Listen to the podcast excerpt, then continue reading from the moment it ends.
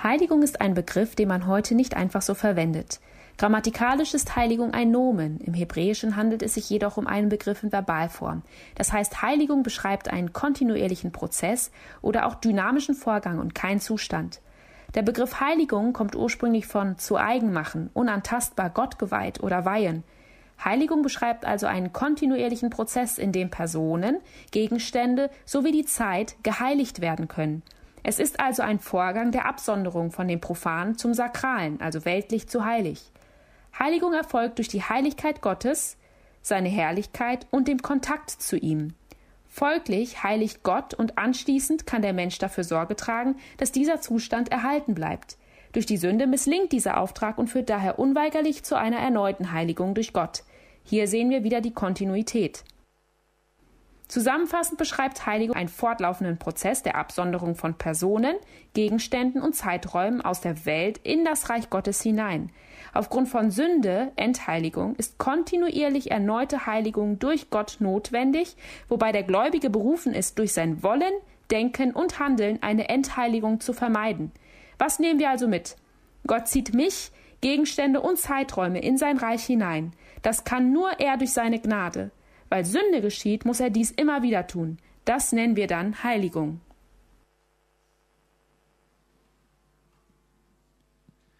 Es gibt einen Mythos, der immer wieder in Bezug auf das Thema der Heiligung in unseren Köpfen so kursiert. Und dieser Mythos lautet, Heiligung bedeutet, bestimmte Dinge zu vermeiden. Immer wieder äh, kommt das vielleicht in unseren eigenen Köpfen durch, dass man irgendwie bloß etwas vermeiden soll. Oder zumindest ist das immer wieder die Außenwahrnehmung, die an uns als Kirchen herangetragen werden. Es geht darum, all die Dinge zu vermeiden, äh, die eigentlich irgendwie Spaß machen und wir sind eigentlich so voll die Spaßverderber. Äh, das ist immer wieder das, was ansonsten so auch immer in unseren Köpfen rumkursiert. Und ich glaube, dass auch irgendwo das Einzug gefunden hat, tatsächlich auch in unsere Frömmigkeit. Oder zumindest fairerweise gesagt, in meine Frömmigkeit. Ich weiß nicht, ob ihr folgendes Bild aus eurer Kindheit kennt, was mein, meine Kindheit auf jeden Fall geprägt hat. Äh, das ist das Bild vom breiten Weg und vom schmalen Weg. Und dort gibt es auf der einen Seite eben diesen breiten Weg. Und dort sehen wir, ähm, jetzt hier wahrscheinlich nicht in allen Details, aber dort sehen wir, wie Leute feiern, wie sie Bier trinken. Wir sehen ein Theater, äh, wo man hingeht, äh, um sich entertainen zu lassen, um sich unterhalten zu lassen. Wir sehen einen Maskenball, wo sich Menschen äh, hinbegeben, um sich schick anzuziehen, um zu tanzen, um zu feiern. Äh, wir sehen äh, keine Spielhalle, aber dafür eine Spielhölle auf diesem Bild, auf dem breiten Weg. Und wir sehen aber auch tatsächlich sehr brutale Dinge wie beispielsweise, dass Leute ausgeraubt werden, äh, dass Tiere geschlagen werden, Brutalität, Kriminalität. All das ist auf dem breiten Weg zu finden. Und dieser Weg führt quasi in die Verdammnis. Und dann auf der anderen Seite gibt es diesen schmalen Weg. Und auf diesem schmalen Weg ist es so, dass man dort in die Kirche geht, eine Kirche ist dort zu sehen. Direkt dahinter eine Sonntagsschule, ähm, die quasi wahrscheinlich bei uns eher unter Kinderstunde oder Jungscher-Stunde fallen würde. Äh, man sieht Freiluftgottesdienste, wie äh, ein Prediger predigt und alle lassen sich von der Predigt berieseln. Äh, es wird gesungen, es wird gebetet ähm, und all das führt in das himmlische Jerusalem. Und das Interessante ist, dass ich glaube, dass das immer wieder dieses Bild unsere Frömmigkeit prägt. Auf der einen Seite gibt es diesen breiten Weg und da sollen wir die Dinge vermeiden. All diese Dinge, die auf dem breiten Weg stattfinden, die gehören nicht zum Christsein dazu. Und dann gibt es eben diese Sachen auf dem schmalen Weg. Und nur diese Dinge sollten wir quasi tun. Und Heiligung bedeutet quasi, ja, diese bestimmten Dinge vom breiten Weg zu vermeiden. Und ich möchte heute Morgen einmal die Frage aufwerfen, ist das wirklich das, was unter Heiligung in der Bibel verstanden wird?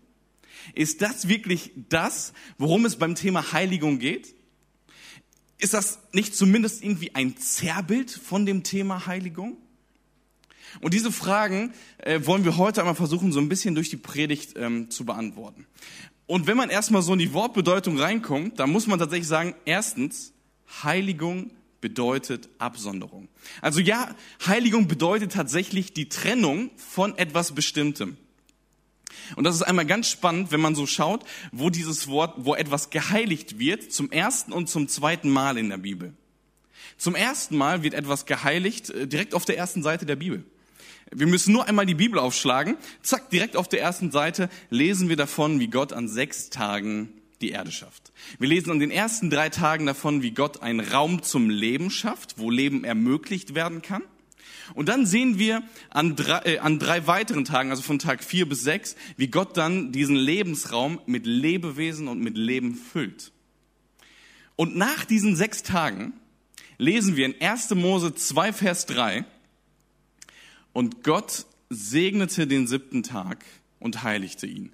Denn an ihm ruhte Gott von all seinem Werk, das er durch sein Tun geschaffen hatte. Also zwei Dinge tut Gott mit dem siebten Tag. Er segnet ihn und er heiligt ihn.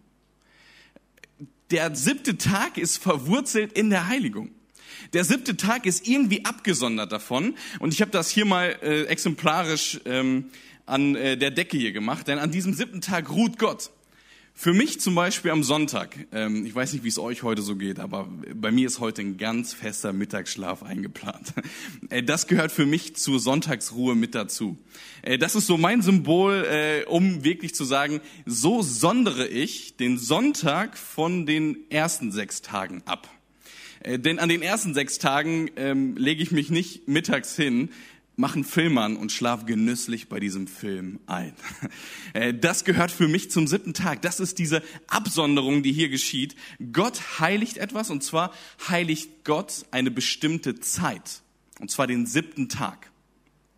Aber Gott heiligt nicht nur den, ein, eine Zeit, nicht nur den siebten Tag, sondern wenn wir weiterlesen zum zweiten Mal, wo, wo etwas geheiligt wird, dann lesen wir das in der Berufungsgeschichte von Mose. Und dort bei Mose lesen wir erstmal davon, wie er als Schafhirte eben gerade so durch eine, eine, ähm, eine Wüstengegend geht, äh, die sehr bergig ist. Und er sieht dort beim Schafehüten, dass so ein Dornbusch brennt. Und er schaut diesen Dornbusch an und das erstmal ein, eine Pflanze in der Wüste, wo es heißt, es brennt, ist erstmal ja ganz normal. Aber dieser Dornbusch hört nicht auf zu brennen. Also geht Mose immer näher dahin. Und dann heißt es in 2. Mose 3, äh, Vers 5, wo Gott durch den Dornbusch zu ihm spricht, Mose, komm nicht näher. Nimm deine Sandalen von den Füßen, denn der Ort, wo du stehst, ist heiliger Boden. Dieser Boden, auf dem Mose steht, äh, der, der soll geheiligt werden, indem er ganz bewusst seine Schuhe auszieht. Er soll diesen Boden anders behandeln als den anderen Boden, wo er sonst so unterwegs ist. Dieser Boden, äh, dort wo der Dornbusch ist, ist ein heiliger Boden, ein ausgesonderter Boden, äh, wo irgendwie das Ganze anders behandelt werden soll als der übliche Boden, wo man ansonsten unterwegs ist. Deswegen soll Mose hier ganz bewusst seine Schuhe ausziehen. Also das, was wir quasi direkt bei den ersten zwei Malen sehen, wo etwas geheiligt wird, ist, dass Gott einmal eine Zeit heiligt und dann aber auch einen bestimmten Raum heiligt. Und ein Ergebnis, so ein, ein Zwischenfazit, wenn wir nur diese beiden Stellen anschauen, äh, ist folgendes. Weil Dinge heilig sind, werden sie mit besonderer Sorgfalt behandelt. Weil Dinge heilig sind, werden sie mit besonderer Sorgfalt behandelt. Ich erinnere mich an eine Story von einem Kumpel, der mir vor Jahren mal erzählt hat, dass er sich eine neue E-Gitarre gekauft hat. Und äh, ich weiß nicht, ob ihr schon mal so eine Situation hattet, aber in diesem Augenblick, wo er mir das erzählt hat, ging so ein Mundwinkel hoch und er, er grinste so, so zufrieden, wie man nur irgendwie grinsen kann.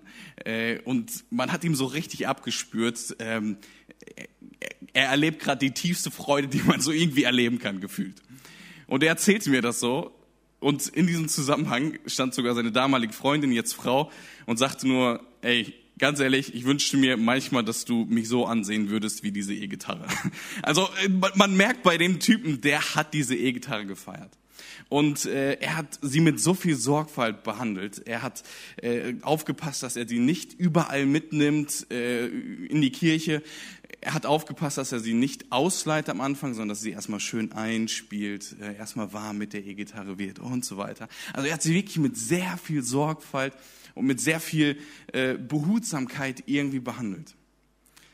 Wenn es heißt, dass wir verwurzelt sind in der Heiligung, dann heißt das, dass wir verwurzelt darin sind, etwas mit besonderer Sorgfalt zu behandeln. Wenn wir als Individuen heilig leben wollen, heißt das, dass wir uns als Individuen mit besonderer Sorgfalt behandeln sollten. Wenn wir als Kirche verwurzelt sein wollen in der Heiligung, heißt das, dass wir die Kirche mit besonderer Sorgfalt behandeln sollen. Wir sehen aber nicht nur, wie Zeit und Raum geheiligt werden in den ganzen biblischen Texten, sondern wir sehen auch, dass Gebäude geheiligt werden. Also wie gesagt, nicht nur irgendwie Zeit und Raum, sondern auch Gebäude. Deswegen zweitens, Heiligung steht oft in direktem Zusammenhang mit Heiligtümern. Wir lesen immer wieder davon, dass Heiligtümer geheiligt werden sollen. Und das hat damit zu tun, dass in den Heiligtümern, auch in den umliegenden Kulturen, Gottheiten wohnten. Und so auch im antiken Israel. Wir lesen zum Beispiel davon, dass Gottes Herrlichkeit in Form einer Wolke, wie das jetzt hier zum Beispiel gerade bei, äh, bei, diesem, bei dieser Neomaschine deutlich wird, wie Gott quasi in einer Wolke in diesem Heiligtum wirklich wohnt äh, und dadurch dort präsent ist. Und es gibt drei Heiligtümer im Alten Testament, äh, die von besonderer Bedeutung sind. Das erste ist einmal die Stiftshütte. Und genau bei der Stiftshütte lesen wir davon, dass das Volk sich heiligen sollte. Es sollte sich aussondern, damit sie diesen Tempel, dieses Heiligtum, diese Stiftshütte betreten können. Zum Beispiel mussten sich die Priester heiligen. Äh, Aaron und seine Söhne, die mussten bestimmte rituelle Waschungen an sich vollziehen. Sie mussten rein sein und sie mussten eine geweihte, eine geheiligte Kleidung tragen. Eine Kleidung, die nicht ihrem Alltags, äh, ihrer Alltagskleidung entspricht. Aber es mussten auch die Gegenstände geheiligt werden. Ähm, Bundeslade, Altäre, Tische und ähnliches. Und gleichzeitig ist es aber auch spannend, ähm, diese menschliche Verantwortung war, dass sie sich heiligen sollen. Aber auf der anderen Seite war es aber auch so, dass Gott mit seiner Herrlichkeit automatisch die Stiftshütte geheiligt hat. Also auch hier diese menschliche und göttliche Verantwortung, dass hier irgendwie beides einhergeht. Auf der einen Seite werden dadurch, wird dadurch die Stiftshütte sofort heilig, aber auf der anderen Seite müssen sich auch die Leute heiligen, damit sie in die Stiftshütte reinkommen. Was aber interessant ist, ist, dass in der Stiftshütte Gottes Heiligkeit auf der einen Seite total gut ist, auf der anderen Seite aber auch total gefährlich ist. Denn was passiert, wenn jemand sich nicht heiligt und trotzdem in den Tempel reingeht? Das, was in diesen Augenblicken passiert, ist, dass Menschen tot umfallen. Es ist gefährlich.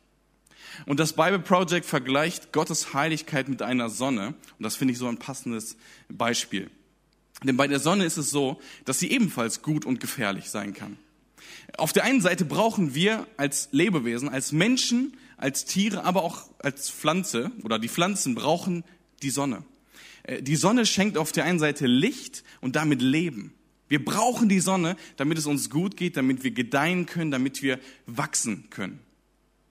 Aber wenn wir zu nah an die Sonne rankommen, äh, dann passiert es das automatisch, dass das gefährlich wird. Äh, sogar so weit, dass die Sonne unsere Existenz irgendwann auslöscht, umso näher wir dieser Sonne kommen. So ähnlich ist es mit Gottes Heiligkeit. Auf der einen Seite ist Gottes Heiligkeit gut, aber eben auch gefährlich. Dann sehen wir aber bei einem zweiten Heiligtum eine besondere weitere Entwicklung, wie sie kommt. Und zwar lesen wir von einer Gottesoffenbarung in Jesaja 6.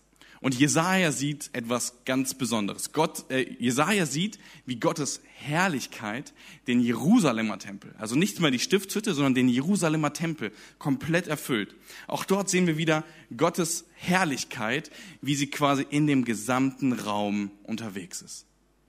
Und das, woran Jesaja natürlich augenblicklich denkt, ist, ich habe Gottes Herrlichkeit und seine Heiligkeit gesehen, also werde ich jetzt sterben müssen.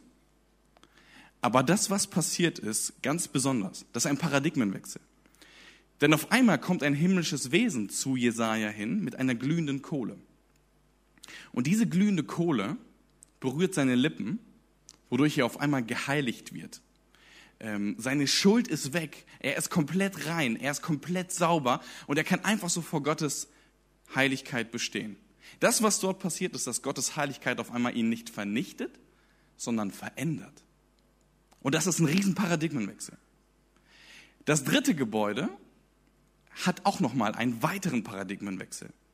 Hesekiel sieht in Hesekiel 47 eine Schauung.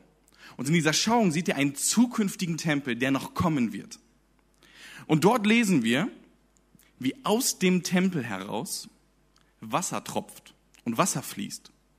Und dieses Wasser fließt immer weiter vom Berg aus, von, von, von, diesem äh, hohen Berg aus, fließt es immer weiter in die Täler hinein, wie beim Garten Eden die unterschiedlichen Ströme immer weiter hinausfließen. Und das, was dort passiert ist, überall, wo diese Ströme von lebendigem Wasser hinkommen, überall dort entsteht Leben. Überall dort wachsen äh, Bäume, Pflanzen gedeihen, die Bäume tragen Früchte ohne Ende. Und überall, wie gesagt, wo dieses Wasser und wo diese Ströme von lebendigem Wasser hinkommen, dort entsteht Leben und da entsteht etwas, etwas Neues. Und das Bild womit das Alte Testament endet in Bezug auf das Thema Heiligung und auch Heiligkeit und Heiligtümer, ist folgendes. Gottes lebensspendende Heiligkeit wird eines Tages aus dem Tempel heraus in die Welt fließen. Eines Tages wird der Zeitpunkt kommen, wo die Heiligkeit nicht mehr auf dieses eine Gebäude, auf dieses eine Heiligtum, sei es Stiftshütte oder Jerusalemer Tempel oder dann später ein zukünftiger Tempel, es wird nicht mehr darauf beschränkt sein, sondern diese Heiligkeit wird die ganze Welt durchfließen. Und damit kommen wir jetzt ins Neue Testament. Und wir kommen zu Jesus. Und wir lesen, wie Johannes im Johannesprolog, also im Vorwort des Johannesevangeliums schreibt, dass Gottes Herrlichkeit in Jesus zeltet. Eigentlich heißt es bei uns, und Gottes Herrlichkeit wohnte in ihm. Das, was passiert ist, wo vorher Gottes Herrlichkeit gebunden war an eine Stiftshütte oder an einen Jerusalemer Tempel, ist jetzt, dass diese Herrlichkeit Gottes in einem Menschen unterwegs ist. Das Heiligtum Gottes, die Heiligkeit Gottes wird mobil. Und dieser Jesus geht rum und berührt unreine Menschen. Er berührt aussätzige Menschen und statt dass diese aussätzigen Menschen vernichtet werden, werden sie verändert. Das, was passiert ist, Jesus wird zu dieser glühenden Kohle, wie in Jesaja 6. Und damit sind wir drittens beim dritten Punkt. Heiligung bedeutet wirklich heil zu werden. Ich habe deswegen hier mal ein, äh, ein Erste-Hilfe-Paket quasi mitgenommen, um wirklich zu zeigen, Heiligung bedeutet heil zu werden. Es bedeutet gesund zu werden. Das, was Jesus macht, ist, er berührt Aussätzige und sie werden heile. Jesus wird von einer Frau, die ganz starke Blutungen hat, berührt und sie wird heile. Jesus geht zu Menschen hin und vergibt ihnen ihre Sünden und sie werden heile. Jesus macht Heil und zwar äußerlich als auch innerlich. Und das Interessante ist, Jesus lädt in Johannes 7 uns zu einer ganz bestimmten Sache ein. In Johannes 7 heißt es, wer Durst hat, der soll zu mir kommen und der soll trinken. Wenn jemand an mich glaubt, werden aus seinem Innern, wie es in der Schrift heißt, Ströme von dem lebendigen Wasser fließen. Merkt ihr die Anspielung an Hesekiel 47? Was vorher an einen Tempel gebunden war, an einen Ort gebunden war, wird jetzt mobil. Jesus schafft eine Gemeinschaft von Jesus-Nachfolgerinnen und von Jesus-Nachfolgern, die jetzt Gottes lebensspendende Heiligkeit und Herrlichkeit jetzt in die Welt bringen.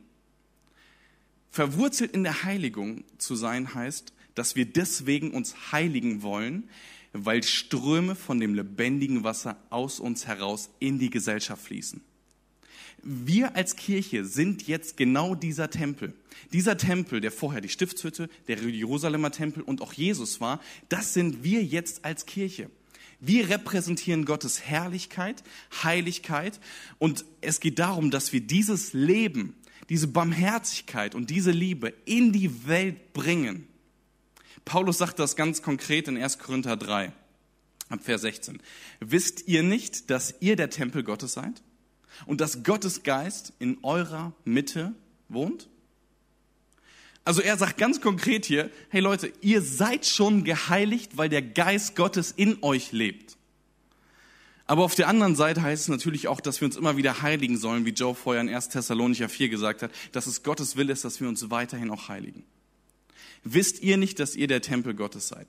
Unser Auftrag ist es, verwurzelt zu sein in der Heiligung, damit, wie gesagt, dieses Leben in die Welt strömt und wirklich vorankommt. Äh, mein Anliegen mit dieser Predigt ist wirklich, dass Heiligung nicht ein, ein, eine Vokabel oder ein Begriff ist, der irgendwie abschreckt, sondern der Mut macht und der etwas Schönes ist. Äh, der katholische Schriftsteller Leon Bloy hat einmal gesagt, das Leben hat schlussendlich nur eine einzige Tragödie keine Heilige oder kein Heiliger gewesen zu sein. Und ich finde, er bringt es so gut auf den Punkt. Es gibt nur eine Tragödie, nicht heilig zu leben. Heilig zu leben heißt, wieder gesamt, äh, ganz zu werden. Heilig zu leben heißt, wieder gesund zu werden. Äh, und das ist so ein zentrales Anliegen von der Heiligung. Gott möchte, dass wir uns immer wieder neu heiligen, damit wir Jesus immer ähnlicher werden. Und Jesus war der perfekte Mensch. Also es geht wirklich darum, wieder ganz, wieder heil und wieder gesund zu werden.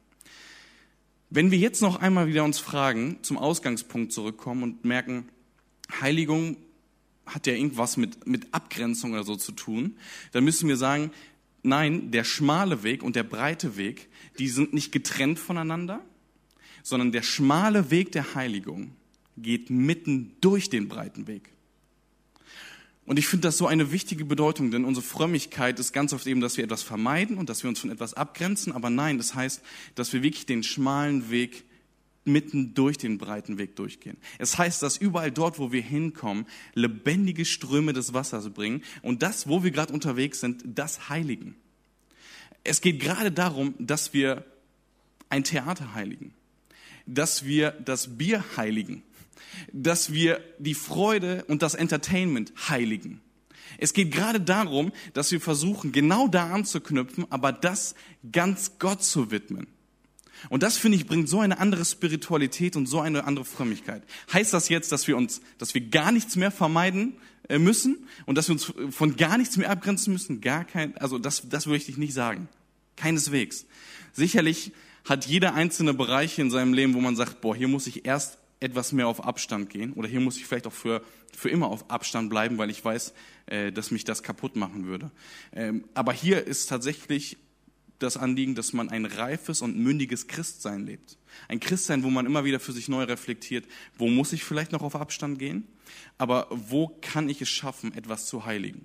Die frühen Christinnen und die frühen Christen äh, hatten tatsächlich genau diesen Ansatz, dass sie bei der Kultur angefangen haben, sich nicht abgegrenzt haben, sondern bei der Kultur angefangen haben und diese Kultur hin verändert haben, sie geheiligt haben. Wenn wir also den Mythos quasi wieder einmal aufnehmen, müssen wir ihn vielleicht einmal versuchen, etwas zu ändern. Heiligung bedeutet nicht, bestimmte Dinge zu vermeiden, sondern es heißt, bestimmte Dinge Gott zu widmen. Äh, das zu vermeiden äh, müsste quasi durchgestrichen sein. Ich weiß jetzt nicht, ob das, okay, das ist auch da zu sehen. Sehr gut. Also es heißt quasi wirklich, diese Dinge für Gott wirklich in den Vordergrund zu stellen. Äh, ihm genau das abzugeben und immer wieder das Neue ihm zu widmen. Jetzt ist die Frage, wie können wir uns denn heiligen? Wie geht das denn?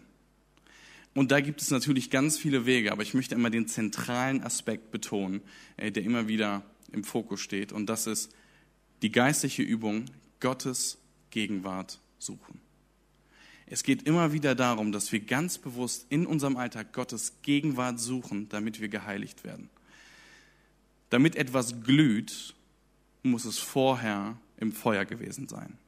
Damit etwas nass ist, muss es vorher im Wasser gewesen sein. Damit jemand heilig ist, muss vorher jemand in Gottes Heiligkeit gewesen sein. Gottes Heiligkeit hat eine verändernde Komponente. Und nicht umsonst findet man immer wieder Biografien von unterschiedlichen Leuten, äh, die durch Gottes Gegenwart verändert wurden und daraufhin einen neuen Lifestyle begonnen haben. Äh, Gottes Gegenwart zu suchen, das ist das, was immer wieder in den Psalmen durchkommt. In Psalm 16, Vers 5 heißt es, ich habe den Herrn stets vor Augen. Weil er zu meiner Rechten ist, werde ich nicht wanken. Gott steht quasi rechts neben dir. Er ist zu meiner Rechten. Ich habe Gottes Gegenwart stets vor Augen. Darum geht es, dass wir unsere Spiritualität, unsere Frömmigkeit nicht auf eine Andacht morgens beschränken oder auf das Bibellesen und Beten morgens, sondern dass wir durch den ganzen Tag hindurchgehen und Gottes Gegenwart beständig immer wieder in unserem Alltag suchen. Ich fand ein Beispiel so genial von ähm, einer äh, Freundin. Diese Person hat, äh, hat gesagt, überall, wo sie quasi unterwegs ist, sieht sie immer wieder Gottes Gegenwart. Äh, dieses Mädel zum Beispiel, als sie einen Parkplatz einmal suchen musste, und auf einmal einen freien Parkplatz gefunden hat, hat sie gedacht, oh, Jesus hat mir diesen Parkplatz geschenkt. Als wir dann später mit ein paar Freunden für sie über FaceTime gebetet haben, äh, sagte dieses Mädel, Leute, ich spüre gerade Gottes Gegenwart hier in diesem Raum.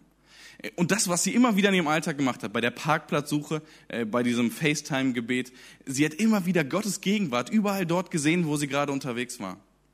Und das finde ich so einen genialen Aspekt, äh, denn wenn wir immer wieder Gottes Gegenwart suchen, beim Feiern, beim, bei der Unterhaltung, beim Filme gucken, bei was auch immer alles, dann fangen wir an, einen ganz anderen Blick für die Dinge zu bekommen und fangen vielleicht auch da an, bewusst mal Dinge auch zu vermeiden, aber auch ganz bewusst mal vielleicht Dinge zu erneuern und zu revolutionieren und zu verändern.